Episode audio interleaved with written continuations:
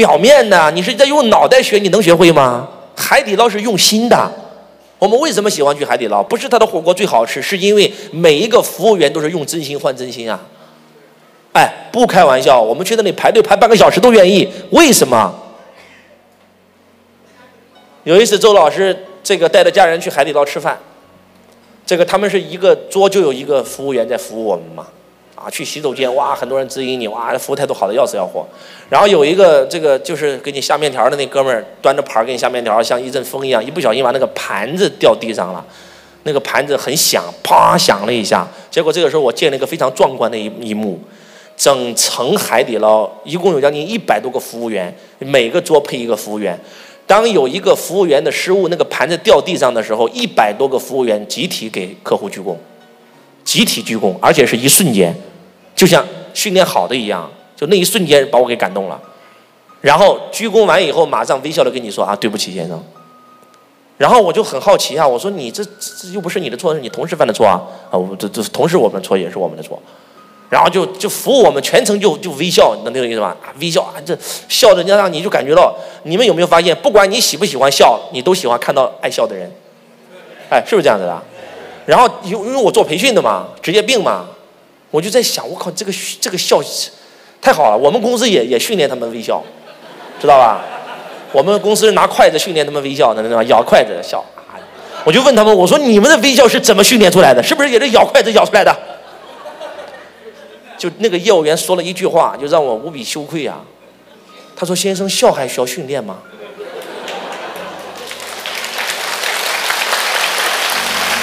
训练出来的不是假的吗？”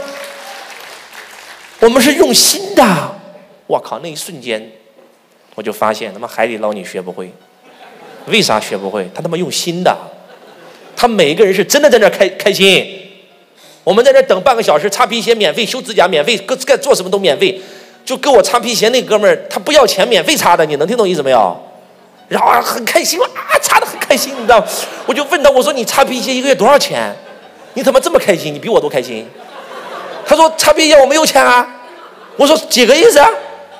他说先生我们是服务员，擦皮鞋不拿薪水，是轮到谁擦谁来擦，没有拿单独的薪水。我说那你擦个皮鞋，你这这怎么开心成这样？他说我我就很开心啊，啊又开始了，他真开心，所以我们都喜欢去那个地方嘛。二零一九年已经结束了。二零二零年已经来临了，用脑算计的那个时代已经结束了，用心服务的时代来临了。我在这个今年的跨年直播上讲过这句话吗？我说用脑的时代结束了，用心的时代来临了。想要靠脑袋去算计、抄点别人的商业模式啊，抄点别人的产品来赚钱，结束了，你的人生已经结束了。哎，在座各位，说句实在话，现在生意好不好做？为啥不好做？你还在用脑袋做吗？你还停留在物质的层面吗？咱们习大大今年都讲了这句话：，用物质文明结束了，精神文明时代来临了。什么意思？我们以前地球极其匮乏，所以我们都在追求物质，在做物质的那个年代，说实话，只要你开个工厂生产，你就赚钱，那都是那都供货商那拿着钱去你工厂排队。但是改革开放四十年，你们有没有发现？我们现在物质极其丰盛，甚至已经用泛滥了。我看过一个联合国的一个报道，就一个做衬衣的工厂啊，他们生产的这个，他们他们做了一个调查，全地球现在所有生产衬衣的工厂全停工，现有生产出来的衬衣够这个地球人再穿一百年都穿不完，就已经泛滥到这种程度了。你还在做物质文明的事儿，你不死谁死？刚才你们说现在生意不好做，只能说做物质文明的生意不好做，做精神文明的生意越来越好做。在座各位，我不是跟你开玩笑，而且还有海底捞的生意也好的不得了啊！海底捞不是做物质的，做精神的。你们能不能听懂我在说什么？用心听，不是用脑袋听。所以我希望我们今天既然大家来了，既来之则安之。相信周老师四天，我不需要你相信我太久，我只需要相信我四天，我还你一个美丽人生。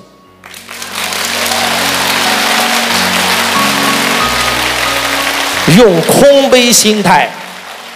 带着一颗敬畏之心，带着一个恭敬之心走完这四天，不是对我有敬畏之心，不是对我有恭敬之心，我只是个载体，我只是个通道。就像周老师跟清奇先生学财商一样，我对财商没有敬畏之心，财商他就不可能在我人生中显化财富。我跟郎大拜学习宇宙心理法则，很多人都说老师你用心理法则怎么这么好用，我怎么用不好？你相信吗？你真的相信宇宙心理法则吗？你对这套智慧都没有敬畏之心，人家为啥帮你啊？不就这么回事吗？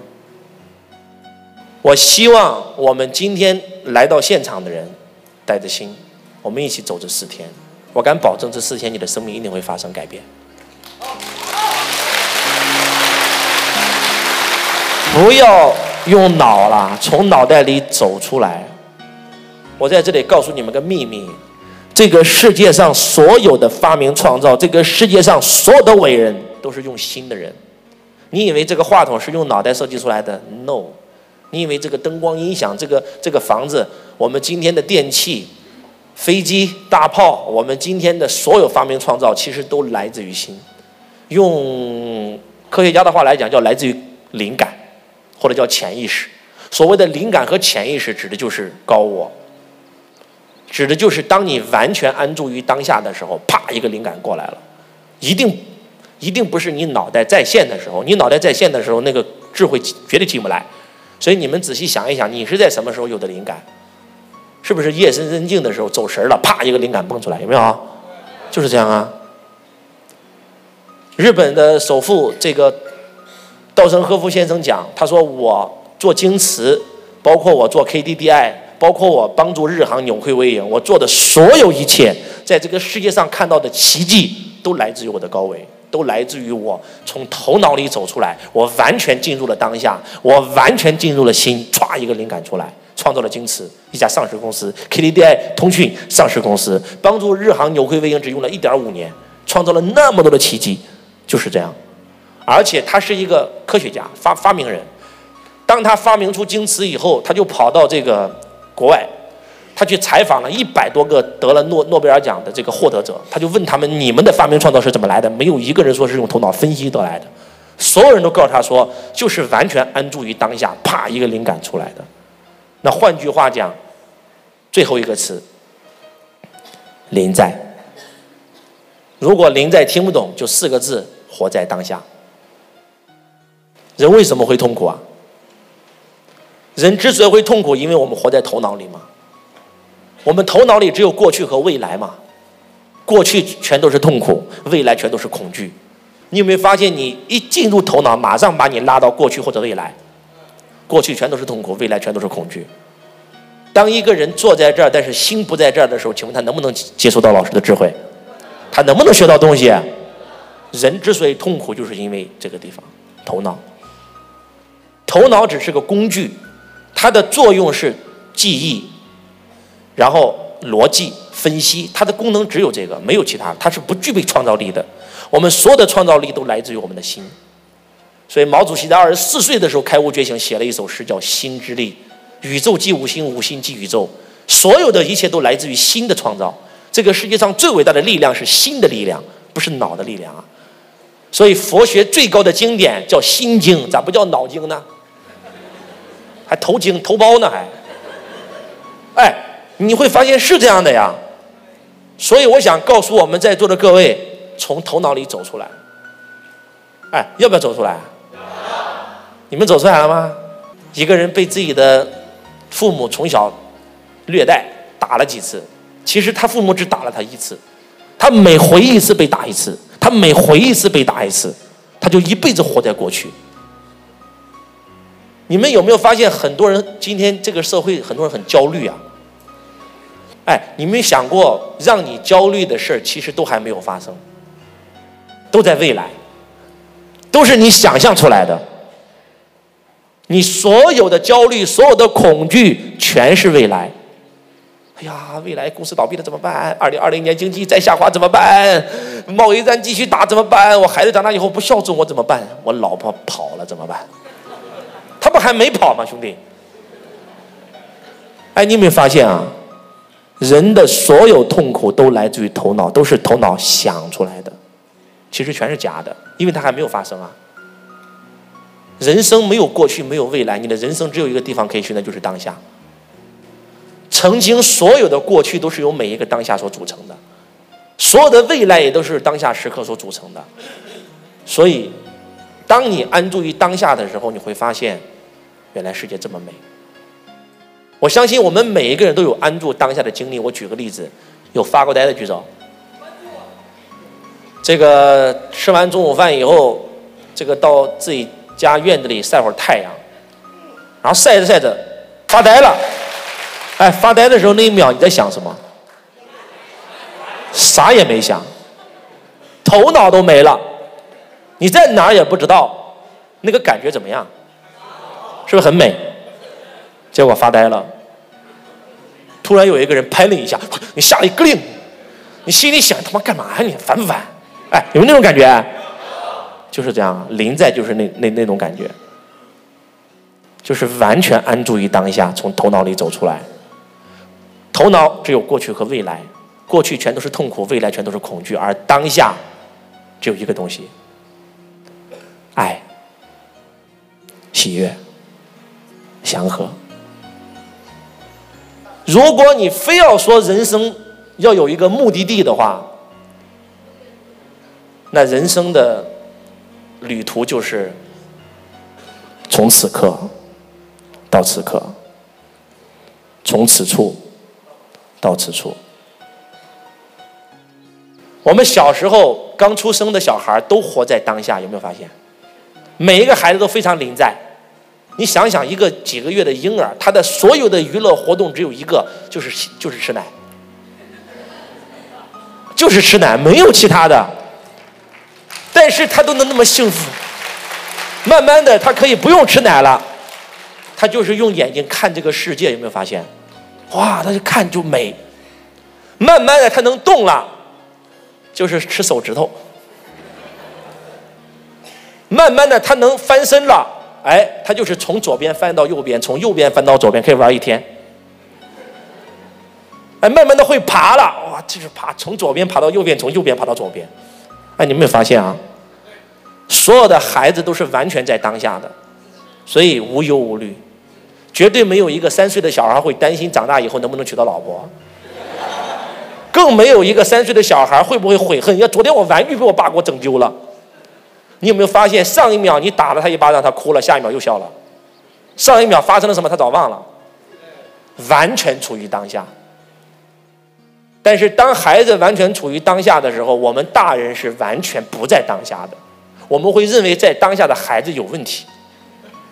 是我们把孩子从临在的状态拉到了头脑，孩子就开始一辈子修行，修到最后就又修好临在的状态。人这辈子就是这样，这就是人生的目的。如果你非要问我人生有没有目的的话，其实没有目的。为什么非要有个目的呢？就像旅行一样，为什么非要有个目的呢？既然是旅行，就旅到哪儿是哪儿呗，体验呐。人生就是一场体验啊！不要带着目的来听课。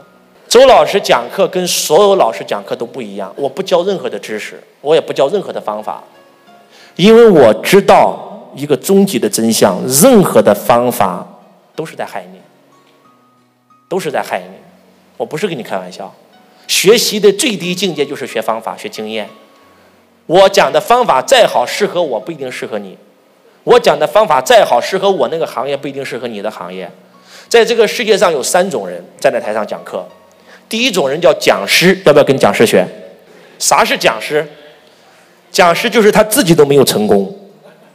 有没有发现讲师上台讲的全是谁的成功方法和经验？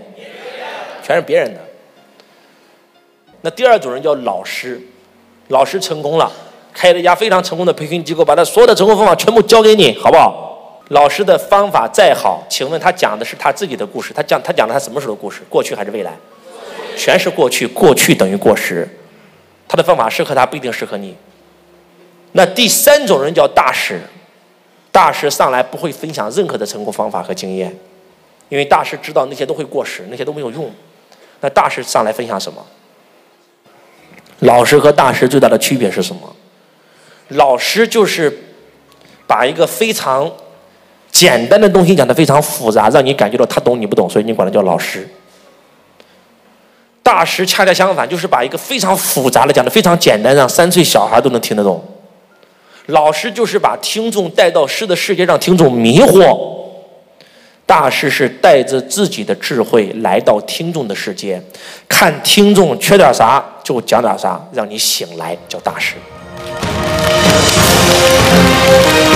五千年，人类出现了四个大师，有一个叫释迦牟尼，外号佛祖，听过的请举手；有一个姓耶名苏，外号基督，听过的举手。这些大师俱往矣，而今天活着的大师只有一个，谁？就是你自己。在这个世界上，有资格做你老师的只有一个，就是你自己。我本有天眼，我瞎因有时。佛在心头莫远求，灵山只在入心头。当你去上一个老师的课，你越上越崇拜这个老师，你觉得这个老师无所不能，你开始崇拜他、追随他，你就会变成他的奴隶，你这辈子就废了。上周老师的课，刚开始你觉得哇，周老师很厉害，但是上着上着，你突然发现，我靠，原来我跟周老师一样厉害。上着上着，你会发现，我靠！原来我可以超越周老师，把周老师教你的智慧全部学会，一转身为你所用，踩着周老师的肩膀上去。爱老师的表现就是超越老师。在这个世界上，你永远不能崇拜任何一个人，只要你崇拜这个人，你就会变成他的奴隶。如果你非要崇拜一个人的话，那个人只能是你自己。你才是你生命当中的大师。佛陀开悟以后，指着天上，指着地下，说了一句话：“天上地下，唯我独尊。”很多人说他狂，他一点都不狂，他在讲真相，在讲宇宙真相。天上地下，唯我独尊。这里的“我”指的是谁？在座各位，你怎么称呼你自己啊？啊？你你怎么称呼你自己啊？我。你怎么称呼你自己啊？我。怎么称呼你自己啊？我。你们有没有发现，每一个人称呼自己的方法都是一个“我”。佛陀说：“天上地下，唯我独尊”，指的是每一个在天地之间找到那个真我的人，都是天上地下唯我独尊的人。耶稣开悟以后说了一句话：“我既是道路，我既是真理。”你怎么称呼你自己啊？我。我既是道路，我既是真理，只有通过我，才能到天父那里去。这句话的真实意思就是，每一个找到内心那个真正自己的人，都是道路，都是真理。你就是你的道路，你就是你的真理。听懂的请举手。我想告诉我们今天在现场的所有同学，你们来跟我学习财商，我想告诉你个秘密。在这个世界上，只要是你能学会的东西，就证明你本身就有。你不需要学，它只是在你的体内沉睡。当周老师把你体内的财商唤醒以后，你瞬间会发现你无所不能。我们每一个人的潜意识里面都有财商的基因。我们每一个人天生都应该是富人。我们每一个人天生都是创造者。你可以创造贫穷，同时也可以创造财富。选择权在你手上，不在别人手上。所有那些没有活出自己的人，还在贫困线上挣扎的人，是因为把自己的选择权交在了别人手上。就像我今天上台讲的第一个案例一样，他认为他自己一事无成。真的是因为自己一事无成，不是因为他把选择权交给了他的母亲，因为他母亲说你啥也不是，你脑袋有问题，你长大以后一事无成，而他相信了他母亲的话，他把选择权、创造权交到了他母亲手上，他母亲为他创造了一个贫穷的人生。你可以选择把选择权交在别人手上，也可以选择把权利拿回来。只要你信仰别人，就把力量交给了别人。信仰是让你把力量拿回来，开始信仰你自己。当你开始信仰你自己的时候，那些没有信仰的人就会开始信仰你。经营企业就是经营相信，把相信推送到信念，把信念升华到信仰。我相信我们每一个人都看过周润发的一部电影，这部电影叫《英雄本色》，他演小马哥，曾经很风光，结果被自己的小弟出卖，大哥也被抓了，到最后被别人打成了一个瘸子，然后变成了一个真的变成了一个叉车工。当他看到他老大出来的时候，在破庙里，他要跟他老大一起曾拿回曾经自己失去的东西。在那个关帝庙，他老大问了他一句话：“小马，你相信这个世界有神吗？其实这个台词是，这个台词是周润发自己加的。周润发说了这么一句话：“我不相信这个世界有神，如果这个世界有神的话，我就是神。”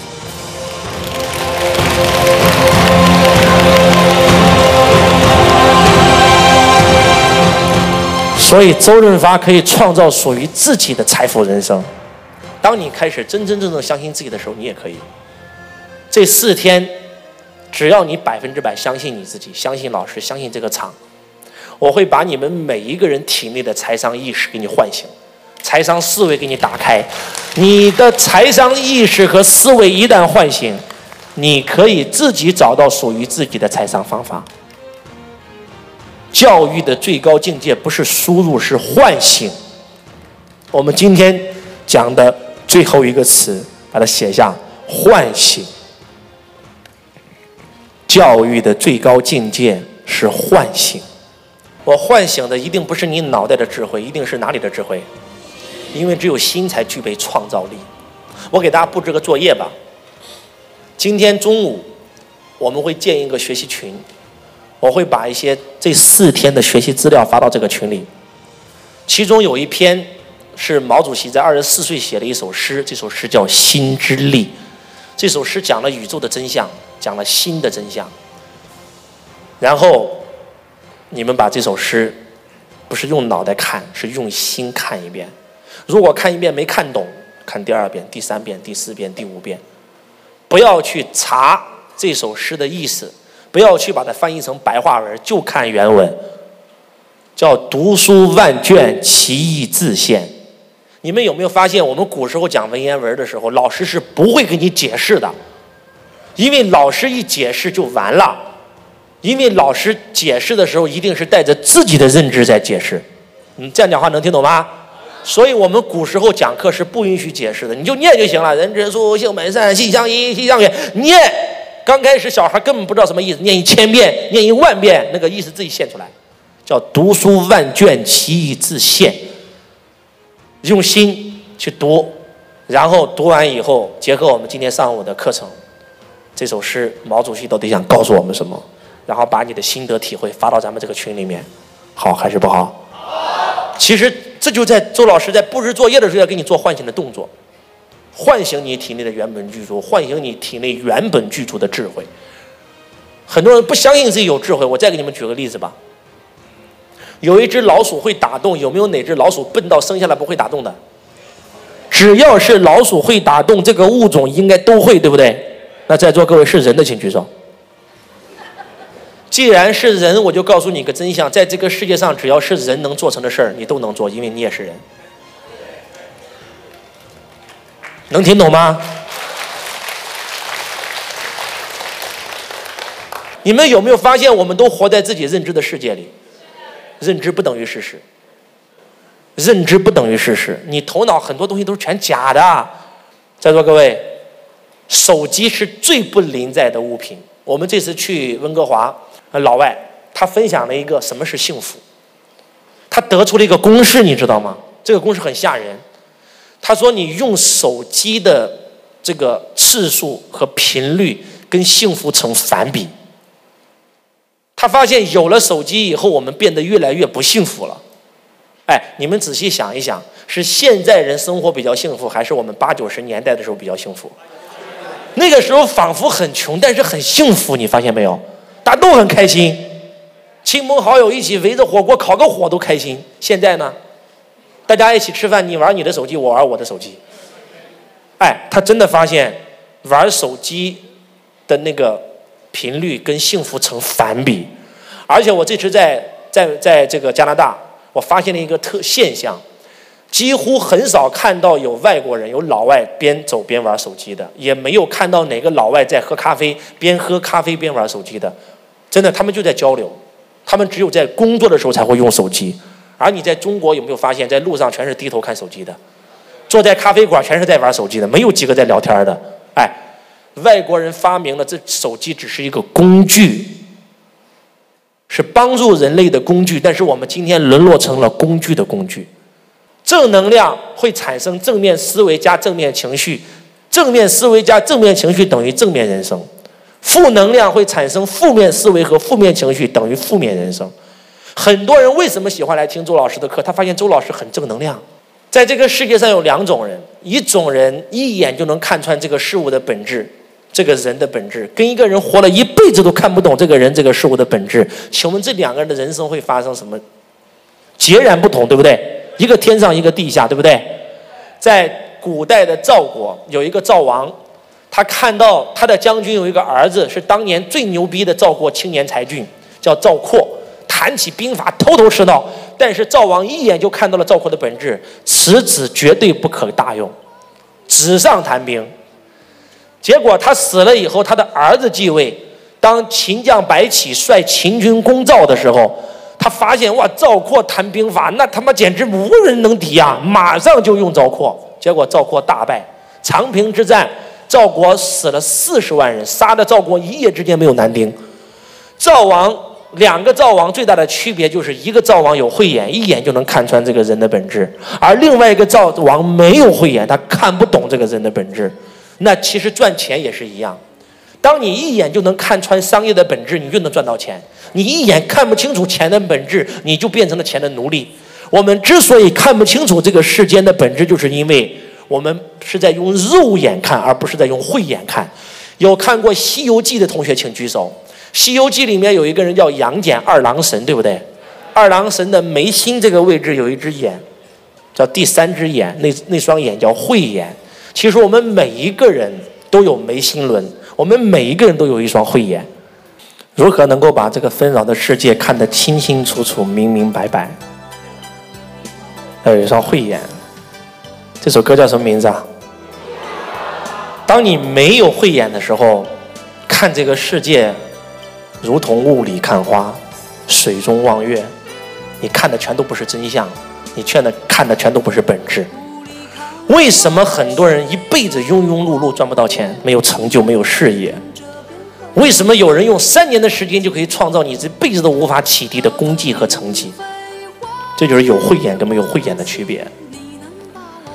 今天上午，周老师会把我用一十五年。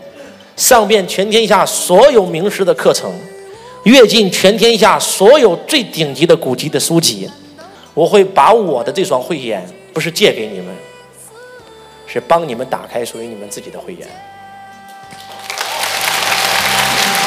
好还是不好？我们马上升起一个金字塔，写上“慧眼金字塔”。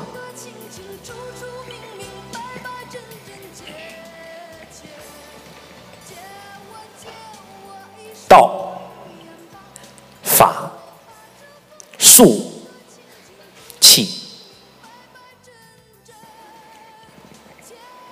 能有哪三观啊？啊，世界观、人生观、价值观。但是实际上，今天的很多人不要说三观了，只有一观，就是价值观。价值观就一条：唯利是图，只有赚钱。哎，是还是不是？其实我们古时候的所谓的那些圣人或者说圣贤，他不是有三观，他是有四观。写上，道就是一种宇宙观，法就是一种世界观，术是一种人生观，气是一种价值观。普通人只有三观，而高手有四观，那肯定被降服嘛。什么是道？道就是写上原理、规律。请问这个世间之所以能够井然有序的运作，有没有原理啊？有没有规律啊？那赚钱有没有规律啊？失败有没有规律啊？游泳有没有规律啊？开车有没有规律啊？掌握规律以后，你会发现做事非常简单，赚钱像呼吸一样简单。但是你没有掌握规律，你就会发现太难了。所以你必须要搞懂钱的运作规律，你必须要搞懂人的运作规律，你必须要搞懂这个宇宙的运作规律。来，继续，法法是什么？方向、战略、方向、战略。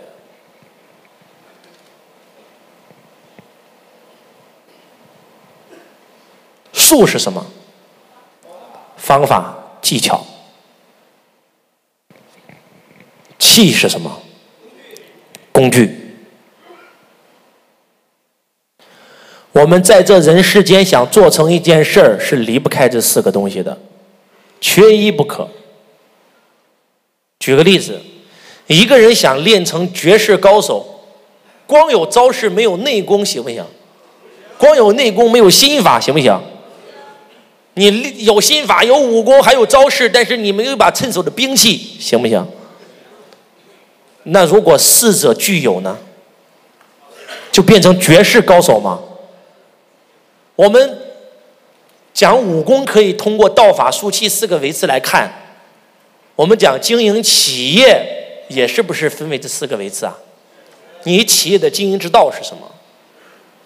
你企业的经营之法是什么？你企业的经营之术是什么？你企业的经营之气是什么？那财商也是一样啊！你要想赚钱，赚钱的道在哪里？财道就是赚钱之道嘛。君子爱财，取之有道，故名财道。那方向。每一个人的财务方向都是不一样的，财法、财术、财气。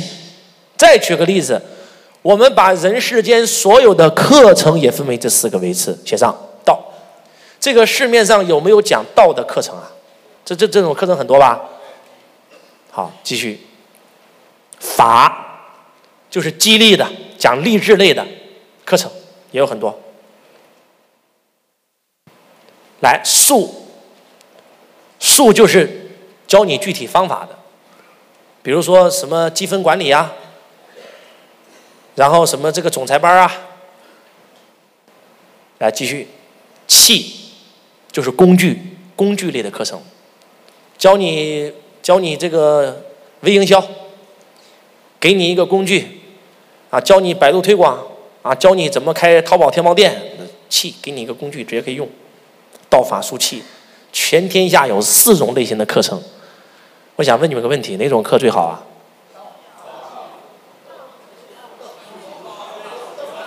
啊？我发现了个秘密，在这个世界上，上那种道类的课程的人，他觉得道这种课程是最好的，他只上这种课程。你跟他说去上一个激励的课程，他觉得那都是打鸡血，没有用。你跟他讲说去北大上个总裁班，他说那太虚了，没有用。他就认为那个课最高，他只上这种类型的课。有没有发现？你如果你们去过这种会场，你就知道他为什么会这样呢？一个人本身就很有钱，证明他有赚钱的方法，他有数，结果又上了道的课程，道术一结合，瞬间飞翔。而本身就很穷的人，他本身就没有赚钱的方法，结果又上了道德课，从此开始飘了，不落地了。来，继续发。法就是方向、战略啊，激励的，激励你哇，好不好？好不好？哎，你如果研究过阿里是怎么成功的，你会发现他打造军队完全用的是这套东西，就是激励、定目标、追过程、拿结果。这种课程很好，一个人没有激情上完这种课，哇，瞬间有激情，真的很好。但是如果光上这种类型的课，你会发现。你的梦想全部变成了欲望，而你的那种欲望是永远填不满的。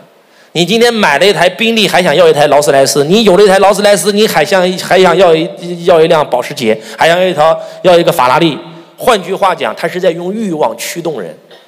而且老师有没有教你具体怎么去落地？没有。这就是为什么很多人上课在课程现场很激动，回到家以后一动不动，不是他不想动，他不知道怎么动，因为没有人教他动啊。但是我们不能否认，它是有用的。来继续术、方法、技巧。现在目前有没有发现这种课最火？之前是讲道的课最火，现在讲术的课程非常火。这个这个，我们培训界的很多老师讲营销的啊，一开课啊，很多人上这种课的人只会上这种课，他不会上其他课，他认为其他课都不落地，只有这个课最落地。我不敢说我的课程能够让你上完以后赚多少钱，但是我敢保证，上完我课程以后，每一个人赚的钱都是能睡得着的，都是对得起天下所有人的。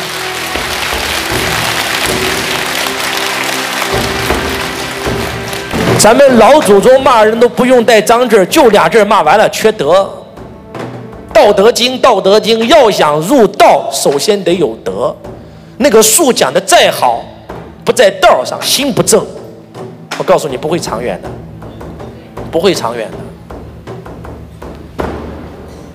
所以你告诉我，道法术器哪个课程最好？没有哪个课程最好，缺一不可。我发现为什么很多人上完课以后他很难拿到结果，而我上完课以后能够取得成绩，因为我是一个不迷信任何课程的人。你会在道的课程里面见到我，你会在术的课程里面见到我，叫道术结合；你会在法类的课程见到我，你也会在气类的课程见到我。换句话讲，道法术气，周老师融会贯通了，生成了一套属于自己的独立思维体系，瞬间把这些东西全部为我所用。换句话讲，就是道法术器四个维次全打通了，所以才能这么通透，才能够把它用到我的事业上。为什么周老师会开一个财道这样的课程？我以前我的老师讲财商的，但是我发现财商只讲术，最多讲到法，但是没有讲到道。周老师到哪里都会这么讲。我说我这辈子最感恩的有两个人，一个人就是罗伯特清崎，一个人是朗达拜恩。罗伯特清崎就是财商的创始人，他的《穷爸爸富爸爸》让我学会了赚钱的方法，让我升起了梦想，让我有了方向。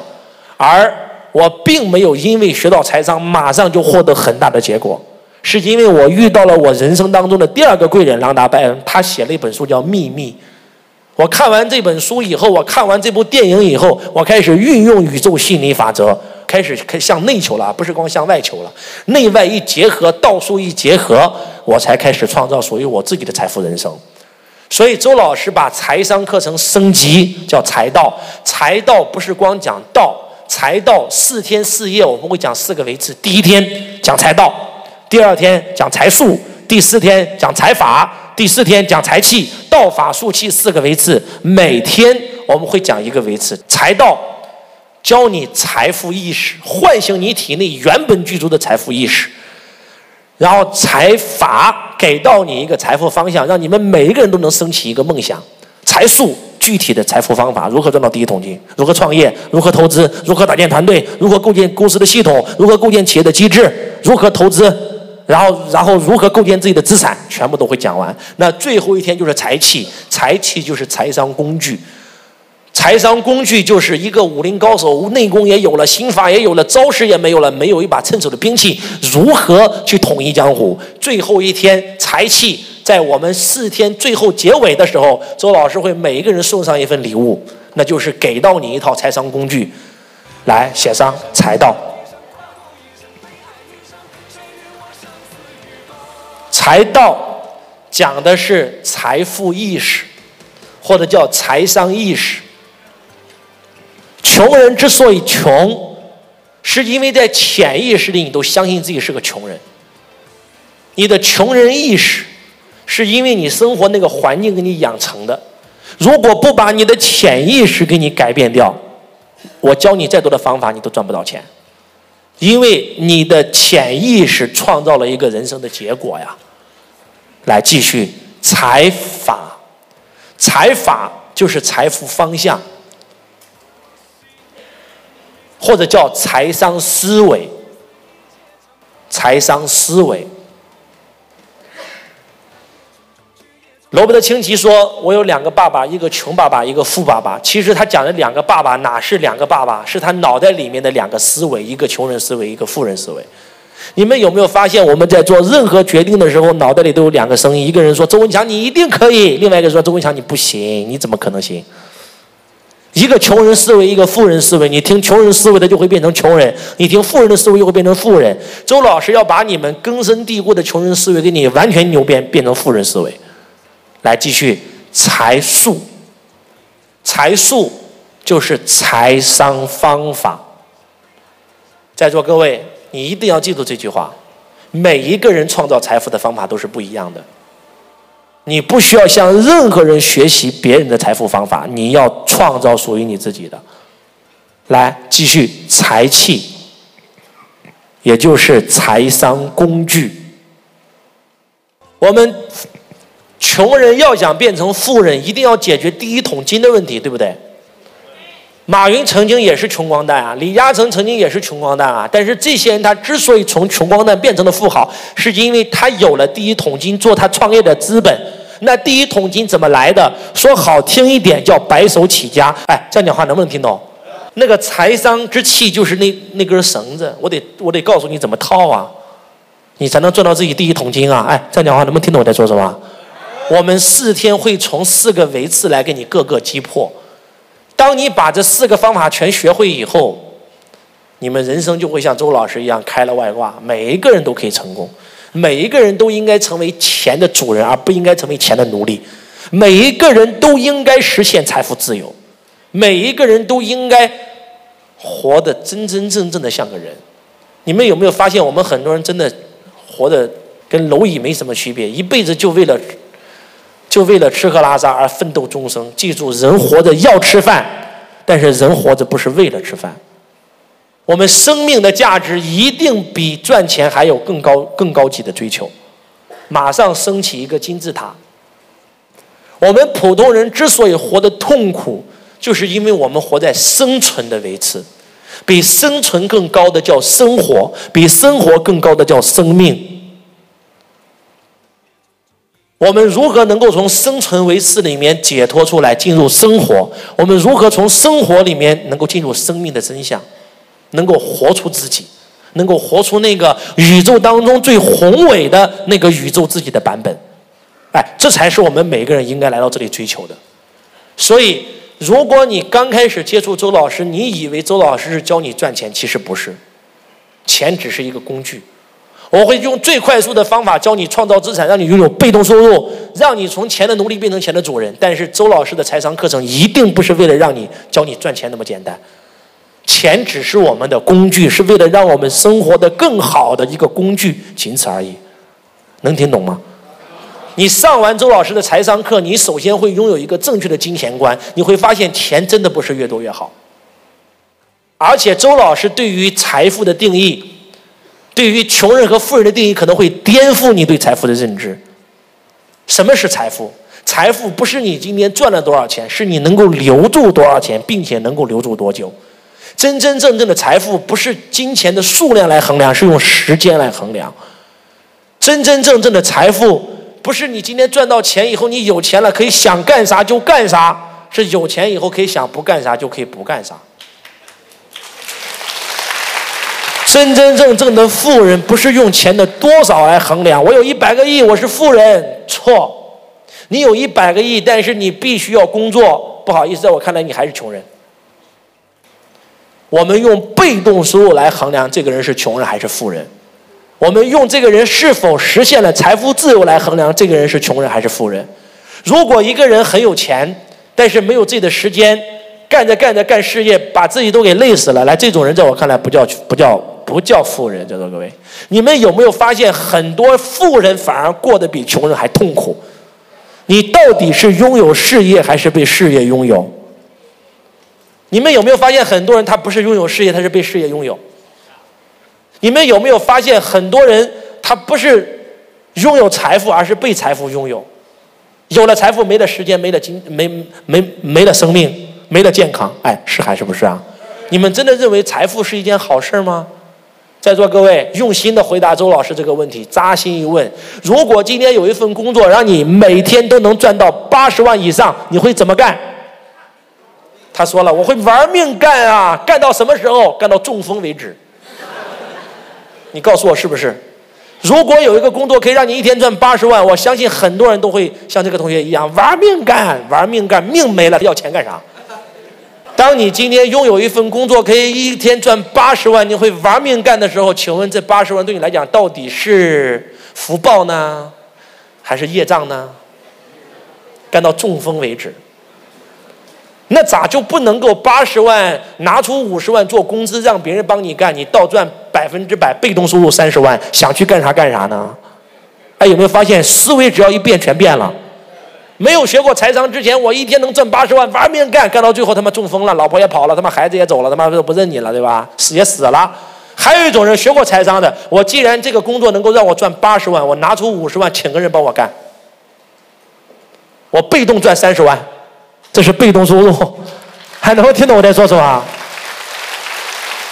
我再问你一句话：你到底是拥有财富还是被财富拥有？你到底是拥有事业还是被事业拥有？有没有发现学了财商以后的视角跟没有学财商视角看待这个世界眼光是不一样的？我们要追求财富自由，但是什么是财富自由？财富自由首先得有人身自由吧？第二是时间自由，第三才是财富自由，第四是心灵自由，第五是灵魂自由。当你活到这个层级，你才活到了生命的维持。那既然我追求财富自由，结果犯法了，人进去了，在座各位，自人身自由都没了，要钱干啥？所有因为赚钱到最后以身犯法的人，都是根本没有财商的人。在珠海有一个做代购的，代购你们都知道。去海外给别人买奢侈品，然后拿到内陆来卖，做了五年，赚了四百八十万，好不好？犯法了，被抓了。然后，然后这个判他赔六百万，还坐了五年牢。在座各位，一共赚了四百八十万，到最后还赔了六百万，然后还还坐了五年牢。早知道我在家歇五年多好。看 你们能不能听懂我在说什么？你们有没有发现，很多人混到最后混的就是这样？